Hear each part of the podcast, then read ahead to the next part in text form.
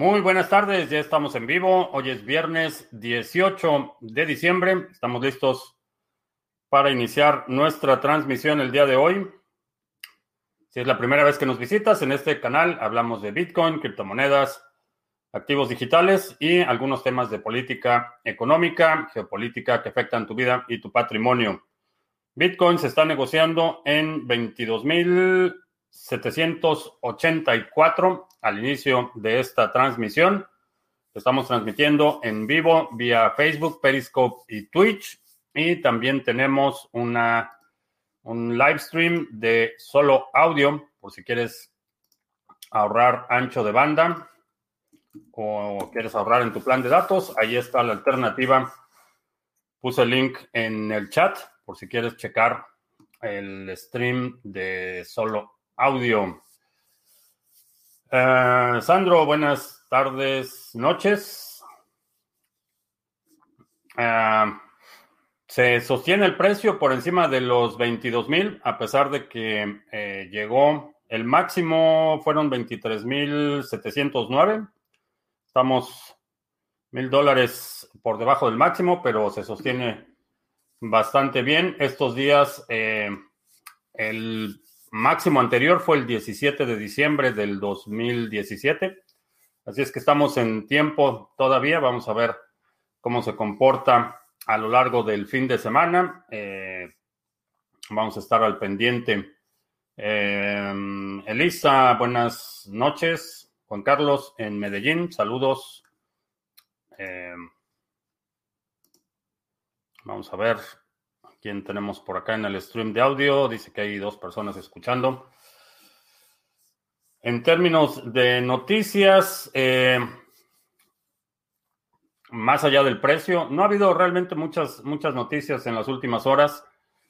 En el frente de las criptomonedas sigue corriendo el rumor de que el secretario del Tesoro va a imponer eh, mayores restricciones a aquellos servicios que operan con eh, carteras autohosteadas, que como mencionaba es un término, un artefacto de propaganda. Eh, todas las carteras son autohosteadas y quien tiene las carteras, quien tiene las llaves, eh, tiene la propiedad, es, es parte del, del, protocolo, así está establecido. Entonces, si tienes tu Bitcoin en un exchange, si lo tienes en un servicio de un tercero, no tienes Bitcoin, lo que tienes es una promesa de pago de que si en algún momento solicitas retirar ese Bitcoin, te lo van a dar. Eso es todo lo que tienes, tienes una promesa de pago. Entonces, quien tiene las llaves privadas, tiene las carteras. Este concepto de las carteras autohosteadas es eh, un artefacto de propaganda, pero no ha dejado de ser un rumor. Eh, la administración en este momento, y me refiero a la administración saliente, aquí en Estados Unidos está en un momento caótico. Eh, muchas eh, eh, dependencias gubernamentales han sido blancos de hackeos e intrusiones. no ha habido ninguna mención siquiera por parte de la gente naranja o cualquier funcionario del gobierno actual. Nadie ha mencionado nada al respecto. Así es que la situación está bastante caótica aquí y honestamente no creo que vayan a tratar de lanzar algo así. Ah, no soy capaz de momento que, de que Hive me funcione. Eh, no sé a qué te refieres que no te funcione, Sandro. Eh, Gabriel en Múnich, saludos. Uh, Traca Sánchez en Venezuela del Norte, donde ya no podrías tramitar pasaportes hasta nuevo aviso. ¿Qué les puedo decir? Llevo dos años diciéndoles que Bitcoin y pasaporte, que se preparen. Eh, en León, Guanajuato, saludos. Pablo en Argentina. Eh, Luis en Chile. David en... No dice dónde está, pero saludos. Adrián en Valencia. No recibo los mails del minicurso que es Bitcoin. He intentado traduciendo tres mails distintos y no los tengo en el spam. En los últimos días hubo algunos problemas eh, con cuentas de Gmail que estuvieron regresándose los correos como si las cuentas fueran inexistentes. Eh, también con Proton Mail detecté que hay ahí algún problema. vamos a tratar de resolverlo el fin de semana. Nabucodonosor en Bogotá, saludos. A, a Nunitoshi en el gym, fortaleciendo el cuerpo y escuchando fortalecer las finanzas y la mente. Excelente. Eh, individuo digital. Eh, podría hablar un poco sobre los modelos multifirmas que existen. Eh, sí. Al igual que tradicionalmente en una cuenta de banco, por ejemplo, tenías cuentas en las que había un solo titular de la cuenta y con una sola firma se podían disponer de los fondos hay cuentas en las que se requieren, por ejemplo, eh, dos firmas autorizadas, que puede ser eh, una de las dos o las dos. Entonces, eh, multifirmas es un mecanismo que te permite que haya varios firmantes o varias personas o dispositivos que autorizan una transacción. No necesitas multifirmas, es como su nombre lo dice, múltiples firmas. No necesariamente tienen que ser múltiples personas. Esto es una distinción importante. En el caso de los bancos, eh, este mecanismo está asociado a la identidad de las personas. Entonces, no puedes eh, tener múltiples identidades en, un banco. En el caso de Bitcoin y los activos digitales, eh, todo se basa en la firma. Entonces, yo puedo controlar varias firmas, aunque no sea varias personas. Entonces, ¿cómo funcionan estos mecanismos? Funcionan como un mecanismo de seguridad para distribuir el riesgo. si es una sola firma, el riesgo es mayor, necesitas comprometer un solo dispositivo o una sola persona. Si tienes un mecanismo multifirmas, eh, por ejemplo, puedo establecer eh, una cartera multifirmas en las que una autorización requiera que firme la transacción con un ledger, con mi computadora de escritorio y con una laptop que está en mi oficina, por ejemplo.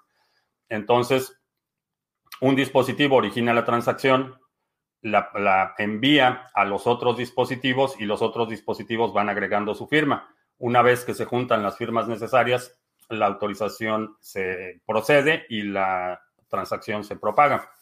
Entonces hay distintos mecanismos. en general, lo más, lo más común es que tengas eh, dos de tres o tres de cinco. Por ejemplo, tienes tres firmas configuradas y para autorizar la transacción necesitas que por lo menos dos firmas estén presentes. Esto es por, por seguridad, porque si pierdes una de las firmas y tienes tres de tres, los fondos eh, se pierden. Entonces, por seguridad, se requieren, eh, se generan, por ejemplo, cinco firmas y se requiere que el dispositivo o que las personas que firmen la transacción sean por lo menos tres. Este mecanismo multifirma se utiliza para, eh, por ejemplo, si tienes buena parte de tu patrimonio en Bitcoin, es importante que tengas mecanismos de protección en el que eh, no tengas un solo ledger que si ese ledger es comprometido, pierdes todo. Eh, estableces un mecanismo multifirmas como protección. Entonces, pueden ser separación de dispositivos, pueden ser separación física, puedes tener, eh, como mencionaba, una laptop en tu oficina que eh, sea uno de los participantes en este esquema multifirmas.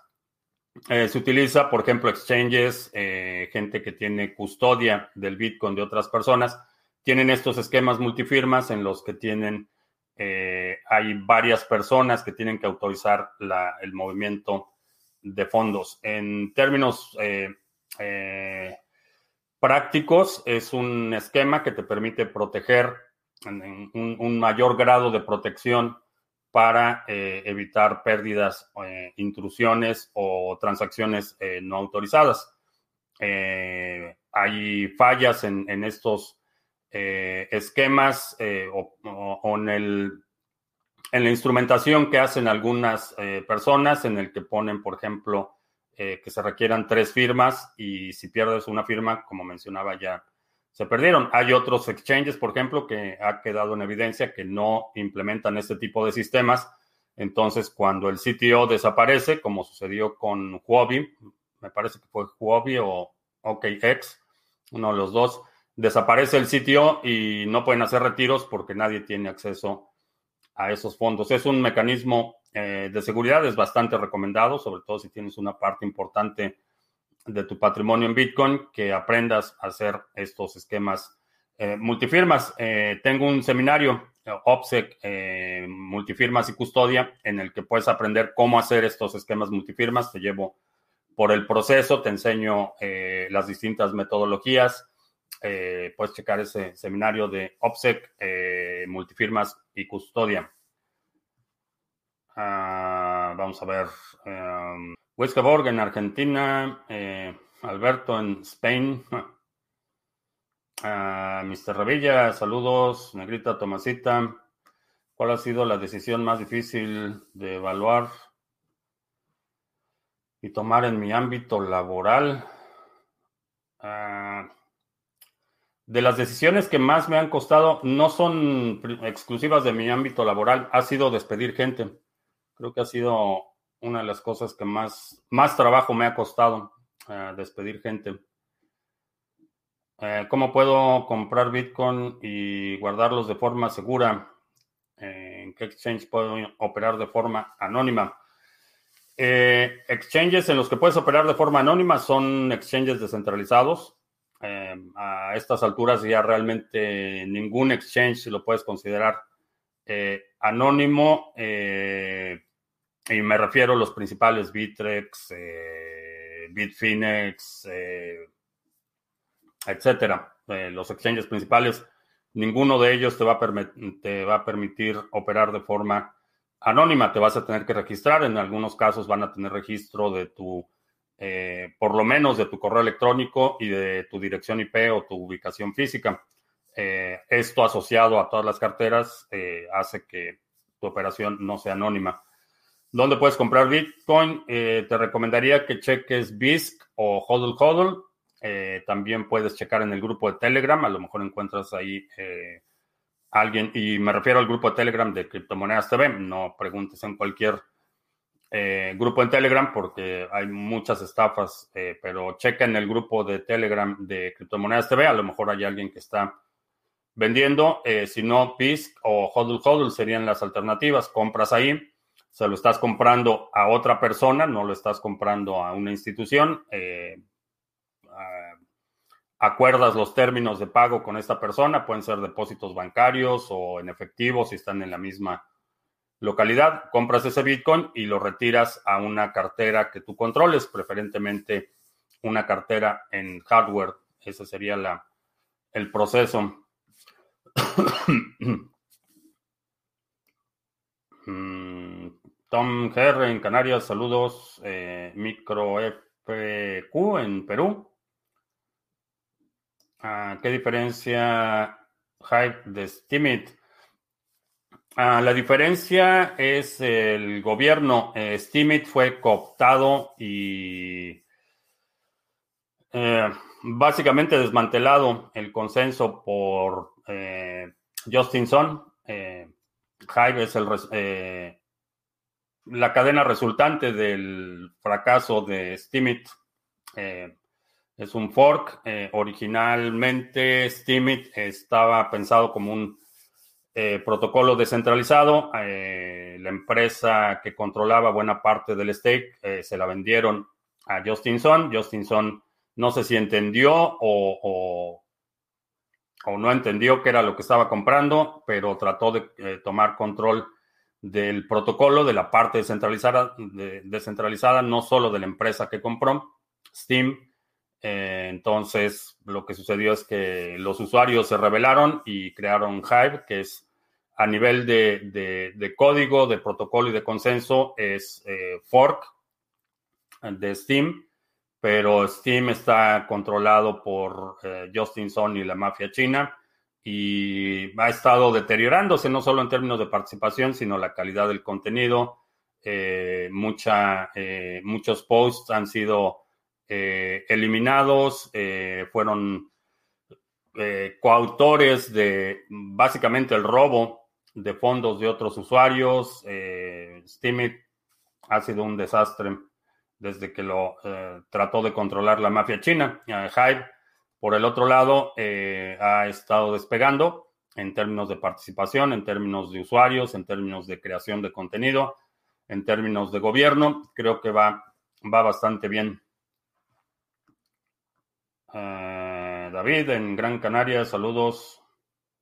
En Argentina, desde el 20 de mayo, que ya no se tramitan pasaportes. Eh,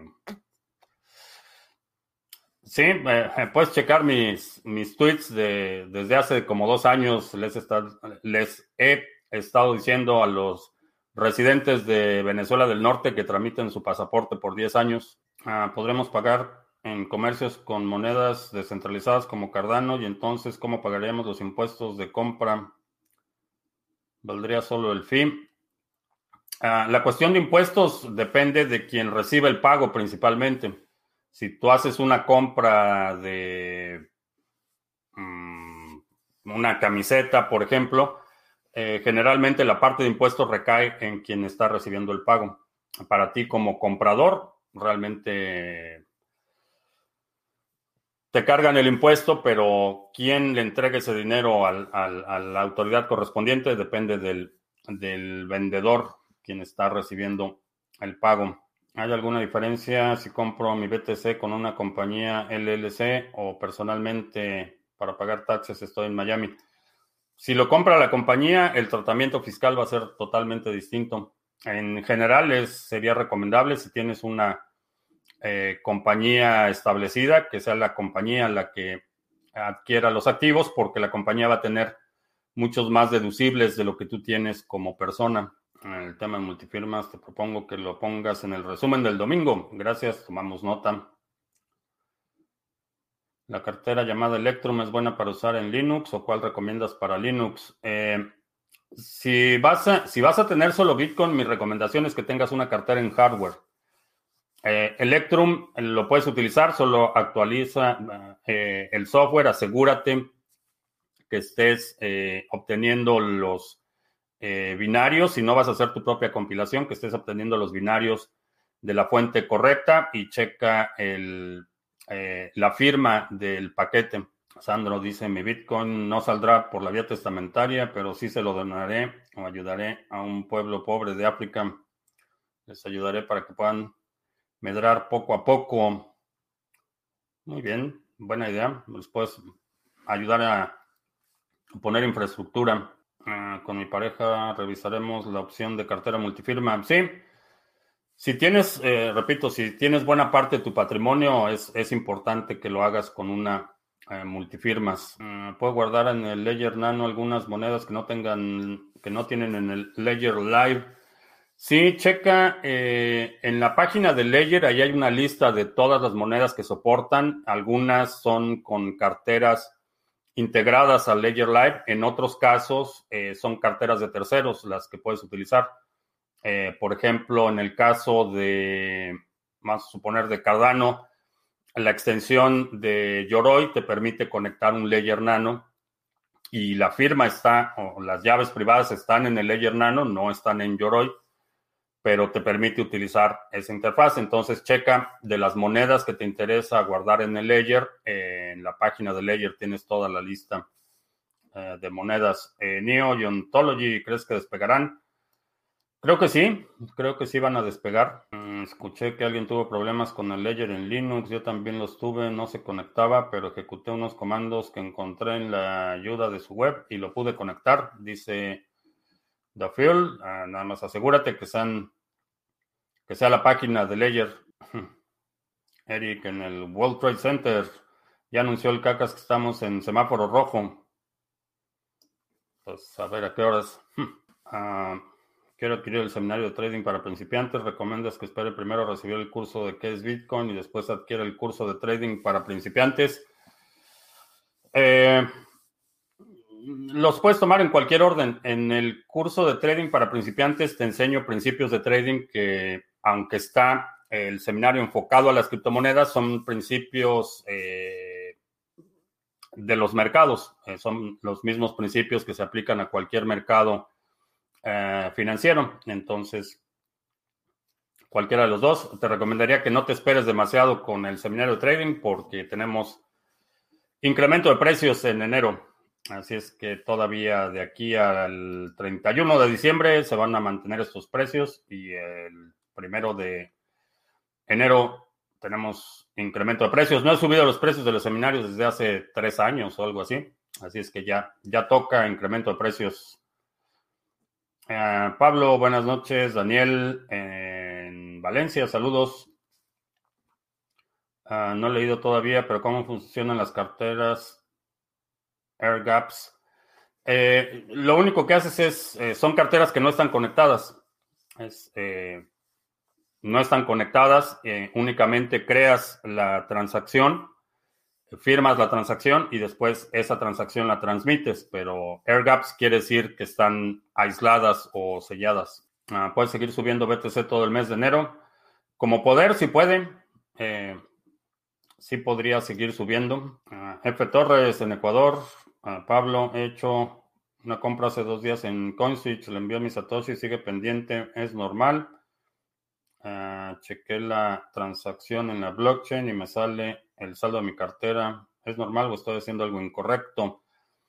Eh, checa el, ID de la transacción. Ahí te dice si está pendiente de confirmación, si ya fue confirmada o si no fue confirmada. Lo de la suspensión de la emisión de pasaporte no, no era solo en la Ciudad de México. No lo sé. Eh, no lo sé. Monero superará los 400 como en el 17. Es posible, es posible que lo superen. Eh, ha tenido, ha sufrido algo en, el frente de la liquidez. Eh, ha habido algunos exchanges que lo han eliminado, pero creo que sí, sí es posible. El ejército apoya al CACAS. ¿Por qué creó la Guardia Nacional? Pregunta Jack in the Box en Podbean. Eh, creó la Guardia Nacional porque no tiene el apoyo incondicional del ejército. Eh, a nivel de... Eh, obviamente el ejército es una institución altamente politizada, altamente corrupta y tienen sus propios intereses y tiene su propia agenda. Entonces, generalmente parte del manual bolivariano es debilitar al ejército y una forma de debilitarlo es teniendo una fuerza alternativa, que son las guardias bolivarianas o las guardias nacionales, que como desde su creación están supeditadas al capricho del dictador, eh, tienen un mayor grado de lealtad y sirven como contrapeso. Eh, Teso se ve atractivo. Eh, ¿Cómo funciona? Y cualquiera puede participar en proveer la liquidez de canales de Lightning Network. Eh, ¿Cómo funciona? Es una explicación un poco más técnica y bastante compleja, pero cualquiera puede participar. Sí, no hay, no hay, no hay limitantes en términos de la participación. Pero ¿cómo funciona? Estamos trabajando en un proyecto de liquidez de canales, precisamente. Ah, los pasaportes, sí, solamente en la Ciudad de México. Aparentemente no dijeron nada de los estados que están supuestamente en verde, dice Borg Cube. ¿Cuál es la diferencia de usar una, una billetera de papel y una como Trezor, teniendo presente que cualquiera de estos casos igualmente debemos escribir en papel o en lápidas de metal, las claves, semillas, contraseñas, etcétera? ¿Cuál sería la diferencia? Eh, la diferencia es que mm, en una cartera como, ah, como una Cold Card, un Trezor, un Ledger, puedes hacer disposiciones parciales. Entonces, eh, simplemente conecto la cartera y puedo mandar el 5% de lo que tengo en la call card, lo puedo mandar a otro lado. En el caso de una, de una cartera en papel, no. Una cartera en papel tienes que hacer un barrido, es decir, mover todos los fondos de esa cartera a una cartera caliente, una cartera que esté conectada, y después podrías disponer eh, de esos fondos. En términos de aplicaciones, si por ejemplo no vas a utilizar los fondos de Bitcoin eh, en un par de años, eh, puedes utilizar una cartera en papel, puedes estar depositando en esa cartera en papel, que no es lo ideal porque te genera una sola llave pública, pero tienen sus ventajas y desventajas. Eh, depende mucho de qué es lo que, cuál sea el propósito. Si el almacenamiento es a largo plazo, eh, puedes utilizar una cartera en papel y, no pasa nada. Pero si vas a estar teniendo mayor actividad, una cartera en hardware te va a permitir hacer disposiciones parciales, te va a permitir estar recibiendo de forma constante, generar nuevas direcciones de forma automática y obviamente tiene algunas ventajas en términos de, conveniencia. Ah, que si tengo Twitter, sí, eh, Criptomonedas TV en Twitter, estamos, estoy bastante activo en Twitter. Aunque haya tanta inversión institucional en BTC, acelera la escasez y el precio, pero se mantienen tiempos controlados de cada halving. Incrementa la escasez. Eh, de hecho, mucho de lo que estamos viendo es Bitcoin que no lo vamos a ver en muchos años, no va a regresar al mercado, porque estamos hablando de reservas, estamos hablando de tesorería, entonces no es algo que, no son fondos que las empresas van a estar utilizando para trading, por ejemplo. Eh, no lo van a estar utilizando para cubrir liquidez, son, son reservas y esas reservas una vez que entra Bitcoin a la reserva, eh, pueden pasar años antes de que se mueva ese Bitcoin. Entonces va a reducir la liquidez. En términos de los halvings, eso eh, está ya determinado a nivel de protocolo, la frecuencia de los halvings, cada el, número de bloques entre un halving y otro está predeterminado, eso no, no, lo, no lo van a cambiar, no lo pueden cambiar. ¿En cuántos y cuáles pasos describirías la agenda venezolana? Eh, no sé cuántos, no podría cuantificarlo, pero si lees un poco la historia de lo que pasó en Venezuela desde, básicamente desde que Chávez, ah, podría decir un par de años, dos o tres años después de que Chávez tomó el poder, eh, toda la estrategia, lo que estamos viendo hoy en México es un reflejo de lo que pasó en, en Venezuela. Entonces, cuando veo cosas que están pasando hoy en México, eh, son eh, recordatorios de algo que pasó en Venezuela en ese proceso de deterioro y devastación de la vida económica y social en Venezuela. Eh, ¿Cuántos pasos? No, no te podría cuantificar el paso. lo que sí te puedo decir es que van mucho más rápido. El proceso de deterioro en Venezuela se llevó si no mal recuerdo, Chávez eh, llegó al poder en el 2000, 2003, 2003 o 2004, no recuerdo, pero para el 2015 que, que muere Chávez, eh, ya la situación estaba muy deteriorada. Y lo que vemos es una progresión de eventos en los que va eh, debilitando la vida institucional, va sometiendo a los otros poderes de la Unión, al poder legislativo, va sometiendo al poder judicial, eh, va eh, restringiendo eh, las libertades civiles, va corrompiendo al ejército, crearon la Guardia Bolivariana, controles cambiarios, controles de la emisión. Entonces es una progresión paralela, es como muchos venezolanos, y puedes platicar con cualquier persona de Venezuela que tenga, digamos, más de 30 años, eh, es, un, una repetición instantánea de lo que vieron y vivieron en Venezuela. En el 99 llegó Chávez al poder.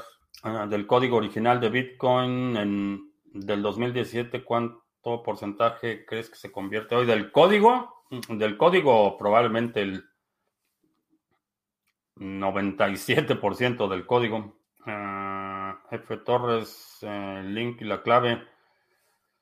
Eh, recuérdame, si es para lo de la estrategia 2020, ya los enviamos desde el. Envié las claves y todos los accesos desde el. ¿Cuándo fue el martes? Me parece, lunes o martes, me parece. Se puede tener una cartera en un Ledger y Cold Card a la vez utilizando las semillas del Ledger. Eh, sí lo puedes hacer, pero no te lo recomendaría. Eh, estás eh, extendiendo tu riesgo. Si te preocupa que algo le pueda pasar físicamente a la cartera, lo que puedes hacer es tener, tener un repuesto, tener una cartera de reserva. Pero en general es mala idea que tengas dos dispositivos con las mismas eh, semillas. ¿Ves algún futuro no muy lejano cambiando la situación en Venezuela? Eh, Parece que,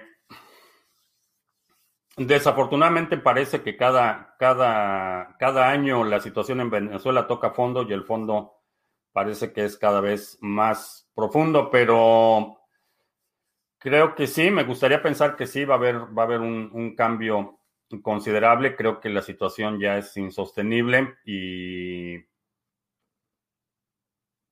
espero, espero que sí. Ahora, ese cambio, para que sea un cambio sostenible, tendría que ser un cambio interno. Si es una intervención de, Estados Unidos, de Rusia o de China, eh, lo único que van a hacer es cambiar de dueño, pero va a seguir siendo un pueblo totalmente sometido y desarticulado desde el punto de vista del contrato social.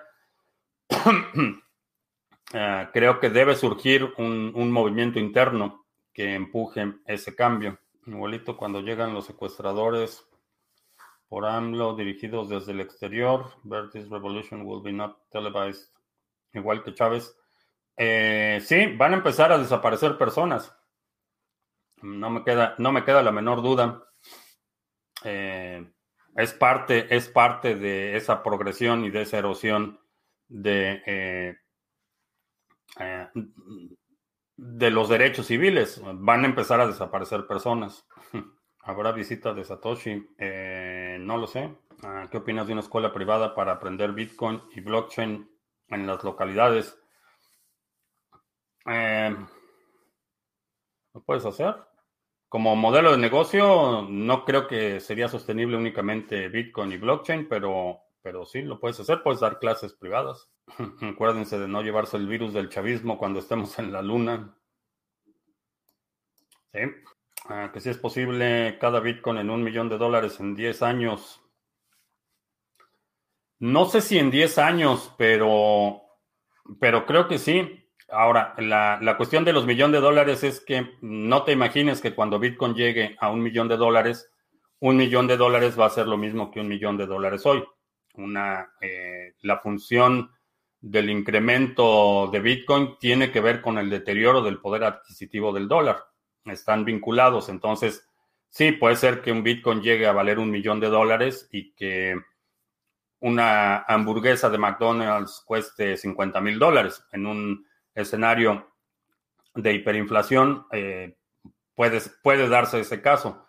Entonces, la pregunta interesante es, eh, creo que sí, no me queda la menor duda que, eventualmente veremos a Bitcoin en un millón de dólares. La pregunta interesante es, con ese millón de dólares, ¿qué podrías comprar en ese momento? Eh, definitivamente no vas a poder comprar lo que comprarías hoy con un millón de dólares. Es una de las razones por las que desde hace probablemente tres años o o quizá un poco más, eh, no mido el desempeño de mis portafolios en dólares, porque el 40% del circulante total de dólares se imprimió en este año, 2020. Entonces, mm, el hecho de que esté ganando más dólares para mí no tiene ninguna, eh, eh, no tiene no tiene ningún sustento en términos de, progreso económico, material o, preservación de riqueza. Eh, en muchas instancias, por ejemplo, no puedes comprar la misma cantidad de arroz con dólares hoy que lo que podías comprar en enero. Y ha sido, eh, aquí en Estados Unidos ha sido bastante gradual y moderado, pero en muchos países de Latinoamérica la experiencia de inflacionaria es, es evidente y es bastante clara. Eh, creo que con el dólar va a suceder lo mismo. Obviamente tiene una fortaleza relativa mayor que muchas de las monedas eh, de Latinoamérica, pero no sabemos qué vas a poder comprar con un millón de dólares. Eh, por ejemplo, en los a mediados de los 60 podías comprar una casa de tres recámaras, dos baños por cerca de 40, 50 mil dólares. Hoy esa misma casa te va a costar 350, 400 mil dólares. Entonces, eh, sí, podemos ver Bitcoin en un millón, pero lo que interesaría saber es qué vas a poder comprar con un millón en ese momento. Ah, les he platicado sobre BTC a unos amigos y no les ha interesado comprar, después se van a arrepentir. Supongo que sí, aunque hay gente que no entiende, no importa qué es lo que pasen. Ah, la seguridad de las semillas se basa en lo aleatorio de dar con el orden correcto en cada caso. Para más seguridad, recomiendas sumar a passphrase y pin. Eh, sí, te, da, te va a dar mayor seguridad si incluyes uh, passphrase, y, passphrase y pin. a la hora de generar tus llaves privadas. Este será el run de las instituciones. Eh, no, creo que creo que va a ser un bull run del usuario de los inversionistas eh, minoristas. Mm, va a subir el, el, salario mínimo en México. Es muy malo. Es muy malo porque no está, ese incremento no está soportado por la actividad económica no hay más cosas que comprar, no se está produciendo más. Entonces lo que haces es darle más dinero a la gente, realmente eso es lo que está sucediendo, le están dando más dinero a la gente, pero hay el mismo número de cosas que comprar. Entonces lo que sucede es que los precios suben eh, y el salario, el incremento salarial en cuestión de, eh, en el mejor de los casos, en uno o dos meses eh, desaparece porque ya el poder adquisitivo está erosionado. Y esto lo hemos visto otra vez, desafortunadamente, el caso de Venezuela. Creo que cada mes incrementan el, salario mínimo y no hay cantidad que alcance porque eh, no importa cuánto le, dinero le des a la gente, si no hay más que 10 latas de atún, no hay más que 10 latas de atún. Y si el país no está produciendo, si, si ese eh, incremento salarial no está soportado por actividad económica, es insostenible. Estás poniendo más dinero en circulación, pero la cantidad de bienes y servicios eh, se está reduciendo, ni siquiera se mantiene, se está reduciendo. Eh, ese es el problema de los incrementos del salario mínimo. Por decreto, cuando la economía demanda, cuando tienes una economía eh, que se está expandiendo, los incrementos de salariales son una función natural de la demanda de mano de obra o de talentos por parte de, de los trabajadores y que en, mi opinión ese es el escenario ideal. Ese es el escenario que es sostenible cuando estás, eh, tienes industrias que están creciendo y que están demandando más mano de obra, tienen que competir con otras industrias y por lo tanto ofrecen mejores condiciones, eh, mejores salarios, salarios más altos. pero cuando simplemente por decreto aumentas el salario mínimo, eh, estás condenando a, perpetuar este ciclo de la erosión del poder adquisitivo, la pérdida de valor del dinero y eventualmente la, erosión de la actividad eh, del sector productivo, de la infraestructura productiva. Porque esto se traduce en que si tienes un negocio, por ejemplo, ahora por ley tienes que pagar más, pero esa diferencia entre lo que ahora tienes que pagar y lo que estás generando produce que tengas que contratar menos gente, porque el dinero, eh, puedes imprimir dinero, pero no puedes imprimir eh, producción, no puedes producir, eh, no puedes imprimir clientes, no puedes imprimir insumos, puedes imprimir dinero. Y es por eso que el dinero fiduciario basado en deuda tiende a cero. Ah, ¿Crees que cuando a Bitcoin le va bien es porque al mundo le va mal? Ah, desafortunadamente, en muchas ocasiones ese va a ser el caso, pero la realidad es que eh, si no te salvas tú, no, puedes salvar a nadie. Es una de las razones por las que cuando hay un, eh, pérdida de presión en la cabina de un avión, te dicen que primero te pongas tú la mascarilla y después asistas a otras personas porque si no sobrevives no puedes ayudar a nadie. Y creo que es importante tener eso en cuenta, eh, que si no protegemos nuestra riqueza primero, no vamos a poder ayudar a nadie. Ah, si alguien consigue tener las palabras, pero están en desorden, todavía es algo complicado descifrarla o es muy fácil ponerlas en orden. Relativamente fácil, el número de combinaciones es eh, eh, reordenar, si ya conoces las palabras para generar una semilla, eh, reordenar las, las eh, te puede llevar a lo mejor dos semanas de procesamiento y no es complicado. El incremento del salario mínimo no beneficia tanto a los empleados, sino más a la recaudación de las empresas al fisco e impuestos derivados. Mm, sí, no. beneficia, beneficia a gente porque ya hay gente que va, va a, ver un incremento, aunque sea eh, nominal, en sus ingresos, pero sí, efectivamente, también incrementa la carga fiscal para las empresas. ¿Cuál crees que sea la misión de nosotros, los seres humanos, además de trabajar, comer y dormir? Mm, no vives en misión imposible. No hay una misión, tú, tú determinas qué es lo que quieres hacer, es, es parte de, y es una de las razones por las que eh, soy un, proponente de la libertad individual, porque tú determinas tu misión. Eh, tú puedes decidir que tu misión va a ser descubrir eh, cómo producir aguacates en un año y haces tu misión, tomas tu misión y, la ejecutas. Nadie, nadie, te, nadie te dice cuál es tu misión en el mundo. Esa es una es una posición de, de, sujeto, eh, no es sujeto, es eh, subject. Mm, es una posición de, de eh, sirviente, digamos. Si alguien te dice cuál es tu misión, es una posición de sumisión principalmente. Tú determina cuál es tu misión. A lo mejor, digo, puede ser descubrir cómo producir aguacates en un año o puede ser educar a tus hijos para que sean los mejores seres humanos que se pueda. Tú determinas cuál es tu misión. No hay, no hay, no hay nada ni nadie que te pueda decir con autoridad de que tu misión es X, Y o Z. Eh, tú determinas cuál es.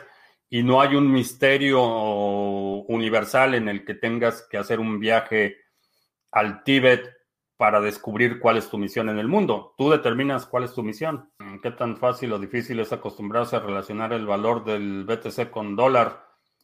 Mm, no es difícil. Eh, mucha gente, por ejemplo, gente que migra a otros países, eh, lo hace de forma natural. Eh, si, has, si has vivido en un lugar fuera de tu país de origen, se convierte algo natural en el que tienes el tipo de cambio y sabes exactamente eh, cuánto equivale, tienes eh, idea de la proporcionalidad, aunque no sepas exactamente el tipo de cambio del día, tienes idea de la proporcionalidad. En Bitcoin es un poco más complicado por la volatilidad, pero, pero tienes idea de la proporcionalidad. Eh, va a entrar más dinero a BTC por los minoristas que por las instituciones en este bull run. creo que sí, creo que sí. No sé mucho de criptomonedas, ¿me puedes decir cuáles hay? Hay cerca de 2.000 criptomonedas Domi igual. Hay muchísimas. Eh, no todas tienen, en mi opinión, valor, no todas vale la pena ponerle la atención, eh, pero empieza por Bitcoin. Empieza a aprender qué es Bitcoin, cómo funciona y eso te va a dejar un poco más claro el resto. Eh, Bitcoin es la, la original, es la que inició el sector, la tecnología y si quieres aprender qué es Bitcoin, tengo un mini curso gratuito, 10 lecciones vía correo electrónico para que aprendas los fundamentos de Bitcoin. Hablo de la historia de Bitcoin porque es única y en ocasiones difícil de creer. ¿Qué es Bitcoin y qué lo hace diferente? ¿Cómo funciona la minería? La descripción general de la blockchain. ¿Cómo comprar Bitcoin? Eh, ¿Cómo obtener Bitcoin de forma segura? Eh, te hago una demostración de cómo se hace una compra de Bitcoin, por qué Bitcoin importa más que solo la criptomoneda, cómo nacen otras criptomonedas, inversiones en criptomonedas y cómo evitar estafas. Esa es quizá una de las lecciones más importantes. Y eh, reflexiones finales sobre la importancia de la comunidad. Esas son las 10 lecciones, son totalmente gratuitas. Simplemente pones ahí tu correo y empiezas a recibir tus lecciones. Te recomendaría que empezaras por ahí. Eh, Sarga va a todo vapor, nuestro pool es el pool oficial del canal. Eh, si tienes ADA y lo quieres poner a trabajar, ahí está. El ticker es Sarga. Tenemos 23.9 millones de ADA delegados y en términos de bloque vamos bastante bien. En este época llevamos 15.5. Eh, ah, es el pronóstico para este época. Tenemos un bloque firmado hoy, tres ayer. Esta semana ha estado bastante bien, así es que si tienes ADA y te interesa que te genere rendimientos, ahí está el pool oficial del canal. Eh, voy a poner el Discord porque Si tienes dudas de qué es, cómo funciona, cuándo recibes recompensas, ahí está el eh, link para el Discord. Allí puedes hacer tus preguntas y recibir soporte si tienes alguna duda. Eh, intercambios cripto a cripto con comisiones bastante competitivas. Proyecto que tenemos en colaboración con CoinSwitch. Lo puedes utilizar de forma anónima cuando es cripto a cripto. En algunos países te permite hacer compras utilizando tarjetas de crédito o débito. Si seleccionas esa opción, asume que la transacción eh, va a estar vinculada a tu tarjeta. También tenemos ya eh, operando el pool en Waves. El alias también es Sarga todo con minúscula, lo puedes buscar ahí como Sarga. Y eh, tenemos 2.961 eh, waves en stake activo y 2.988, eh, llegamos casi a los 3.000. Ya está generando rendimientos. Los rendimientos en waves se distribuyen una vez por semana. Chécalo si te interesa. El link está también en la descripción. Y esos son los anuncios. También el domingo tengo un anuncio importante. Vamos a lanzar otro proyecto el domingo. No te pierdas en el resumen semanal del domingo nuestro eh, el anuncio. Santonopoulos en uno de sus videos de YouTube decía que era más fácil hackear contraseñas basadas en cuatro cifras o más. Eh, supongo que sí. Más que misión, propósito u objetivo en la vida. Eh, es el mismo caso, no hay un propósito. Eh, por, más, por más que como seres humanos nos resistimos a esta idea de que no hay un propósito, no hay un misterio, el universo no tiene reservado un propósito para cada uno de nosotros.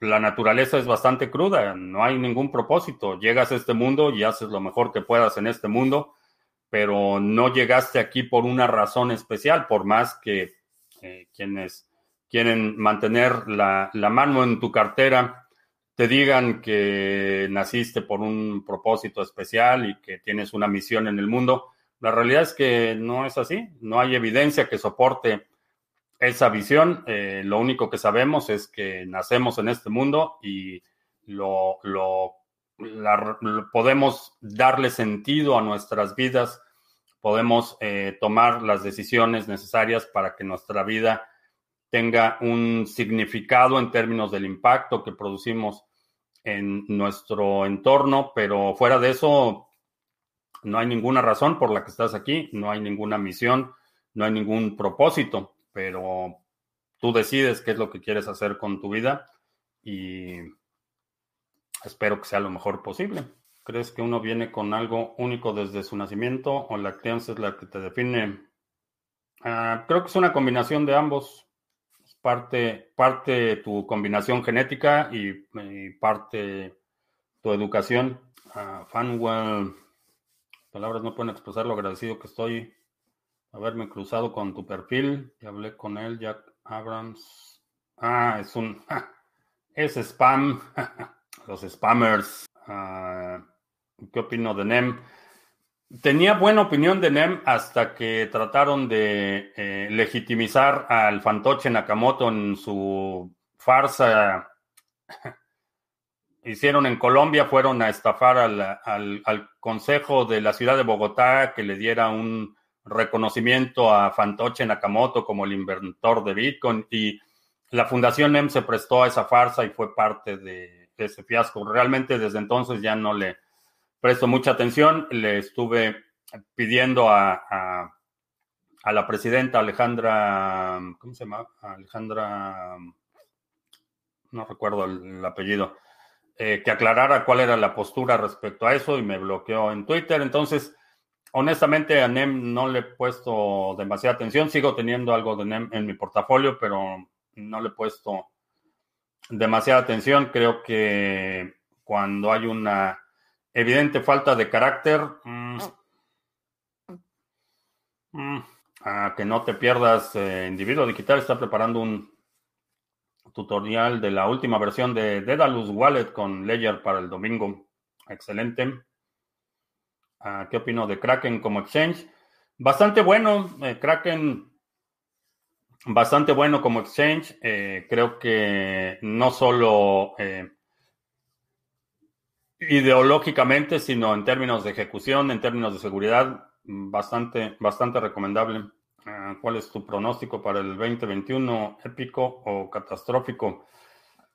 Va a ser un año bastante turbulento, pero creo que va a haber enormes oportunidades el próximo año. Eh, turbulento en el frente económico.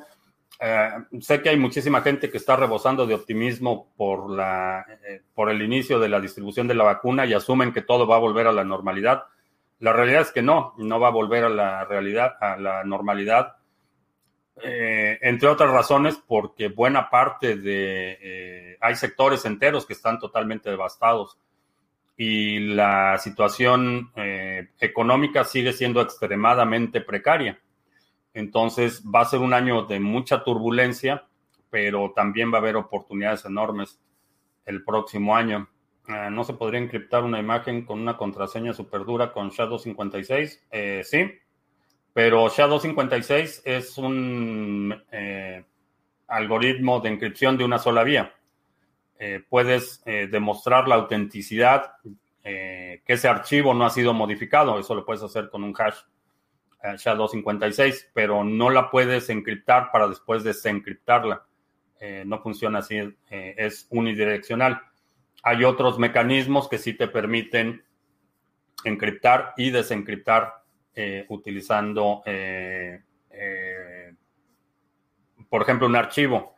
Eh, con Shadow 56, eh, no, lo que puedes demostrar con Shadow 56 es que el archivo no ha sido modificado, porque si eh, tienes una imagen, la encriptas ese archivo utilizando Shadow 56, te va a dar una firma. Si modificas ese archivo y lo vuelves a encriptar, ya la firma no va a coincidir. Entonces, para demostrar que el archivo no ha sido modificado, sí puedes utilizar Shadow 56. Si lo que quieres es encriptar esa imagen y después poder desencriptarla, eh, Shadow 56 no te va a servir para eso. Ah, en mi caso es intentar responder por qué es el por qué estudiar o aprender. algunos dicen que vas a obtener mucho dinero y sin embargo ves a esos personajes como Rama Juan que hizo maravillas por las matemáticas, pero no tiene ninguna aplicación práctica. Eh, eso de que no tiene ninguna aplicación práctica, a lo mejor no tiene ninguna aplicación práctica para ti, pero hay muchísimas funciones matemáticas que, aunque estés desvinculado de la función en sí, la utilizas todos los días. Por ejemplo, muchos de los dispositivos eh, electrónicos que utilizamos están basados en eh, operaciones algorítmicas extremadamente complejas no utilizas tú el algoritmo, no tienes que resolver una ecuación eh, como tal, pero utilizas el, resultado de la implementación de esas innovaciones. ¿Naciste para ser el guardián de BTC? Eh, no. no soy guardián el, de BTC, pero mi, mi involucramiento en el sector es totalmente voluntario, es una decisión consciente que hice una decisión que tomé de forma consciente, no es, no es el destino, definitivamente. Y, me, llegué a este punto por ah, consecuencia de una serie de decisiones que tomé a lo largo de mi, de mi vida y de mi carrera. Pero no creo que sea destino. ¿Consideras igual de anónimo un cajero humano, criptotienda, cupones canjeables y CoinSwitch? Mm, depende un poco cómo pagas en la criptotienda, eh, cómo compras los cupones canjeables, eh, si la criptotienda tiene una cámara. Hay, hay distintas consideraciones, no los podría poner en la misma categoría. ¿Y por qué en las carteras en papel hay que mover todos los fondos? ¿No es una clave privada y una pública como una cartera normal? Eh, sí, pero no puedes hacer el broadcast de la transacción. Esa es, la razón, no puedes hacer el broadcast de la transacción si no tienes algo que esté conectado a Internet. Ah, ¿Sabes si existe una similitud en el funcionamiento de una computadora y nosotros? Mm, Existen algunas similitudes. Muchas de las, eh, inicialmente las, las, computadoras trataban de eh, suplir o automatizar eh, funciones que solamente el cerebro humano era capaz de realizar. Y como producto de la inventiva humana, tiene algún sesgo, tiene ciertos sesgos en el que eh, tratamos de modelar o emular uh, ciertas eh, funciones. Mm, ¿Se podría saber qué porcentaje tienes en BTC y en ALTS? Eh, no. No, pero la mayoría, te puedo decir que la mayoría es Bitcoin. Esa es mi, moneda principal y mi interés principal es Bitcoin. Pero en términos porcentuales, mm, no te puedo responder eso. Otra DeFi robada, 8 millones en stablecoin de Rap Finance. Se siguen, se siguen acumulando. Espero que los usuarios, eh, los desarrolladores de Ethereum tomen nota de lo que está haciendo Cardano, de la plataforma que está poniendo a su disposición para que puedan empezar a aportar eh, sus contratos. Y creo que ya, ya se nos hizo tarde, ya son más de las 3. Te recuerdo que estamos en vivo lunes, miércoles y viernes, 2 de la tarde, martes y jueves, 7 de la noche. Eh, si no te has suscrito al canal, eh, suscríbete, dale like, share y todo eso. Los domingos publicamos nuestro resumen semanal. Si hay algún segmento de la transmisión de hoy que quieras sugerir para este resumen semanal, deja un comentario aquí abajo con la marca de tiempo para considerarlo. También el domingo vamos a tener eh, la participación de Individuo Digital con su tutorial de Dedalus.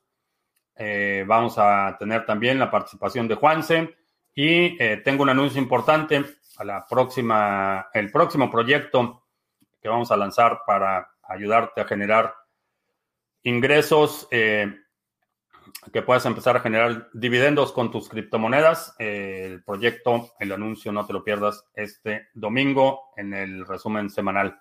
Y creo que ya, por mi parte es todo. Gracias y hasta la próxima. Antes de que me vaya, vamos a checar el precio de Bitcoin al final de la transmisión, porque a veces se me olvida. Está negociándose en 22.847. Por mi parte es todo. Gracias y hasta la próxima.